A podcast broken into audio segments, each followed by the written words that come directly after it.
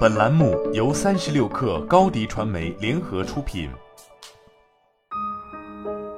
本文来自微信公众号“三亿生活”。此前，做空机构曾指出，埃隆·马斯克收购推特的交易或面临被重新下调定价的重大风险，并表示这主要是因为马斯克掌握着收购的主动权。但在当时，马斯克回应称：“有趣的很，不要忘记偶尔多看看生活的光明面。”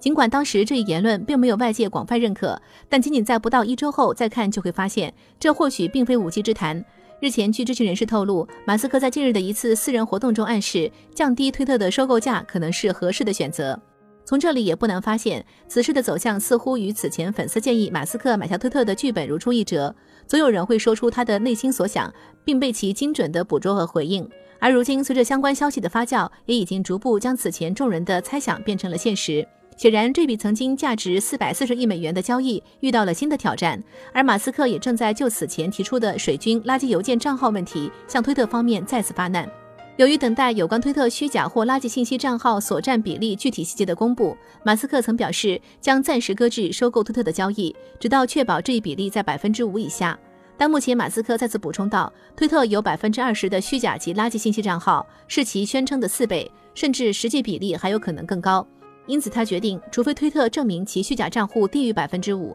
否则交易无法继续推进。甚至马斯克还身体力行地对推特的虚假账号比例进行了粗略的抽样调查。据了解，马斯克方面随机抽样关注了推特官方账号的一百位粉丝，并邀请其他用户也参与这一测试，或随机选取一个拥有大量粉丝的推特账号，忽略前面的一千名粉丝，然后每隔十个粉丝挑出一个作为统计样本。但对于这一抽样调查，美国华盛顿大学的教授表示，马斯克的抽样研究方法有些愚蠢，并且也可能出现选择性偏差，并且更进一步来说，对于高达四百四十亿美元的大型并购交易来说，选择单一用户的一百名粉丝进行抽样调查，这并不是合格的尽职调查。所以不难发现，马斯克及其团队得出的结论或许也站不住脚。早在二零一五年。美国研究机构 Ghost Data 公布的相关报告就曾显示，Instagram 的僵尸账号比例从百分之七点九增至百分之九点五。而在二零一七年，Meta 首席财务官大卫温纳也曾透露，在脸书的月活跃用户中，约有百分之十二是虚假或重复账号。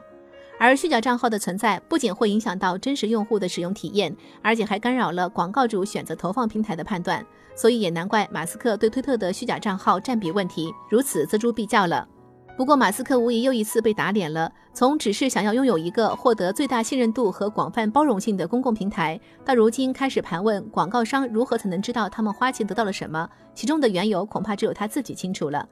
事实上，从透露可能交易的信息，到推特启动读完计划反击可能存在的恶意收购，最终再到交易的落地，如今不过是又在这一故事中加上了讨价还价的环节，并且经过这一周马斯克屡次表示暂停交易后，推特的股价也跌到了三月底的水平，从四月每股近四十五美元降至日前的三十七美元，不知推特的股东会作何感想？而用四百四十亿美元来收购推特，对于如今的马斯克来说，或许已经不是一个好的选择。尽管在五月初，币安、红杉资本、富达管理与研究公司以及卡塔尔控股等投资者为其提供了约七十一点三九亿美元的融资承诺，摩根士丹利也承诺以债务形式借给他三十亿美元用于此次收购，但毕竟后期归还的利息高达百分之十二。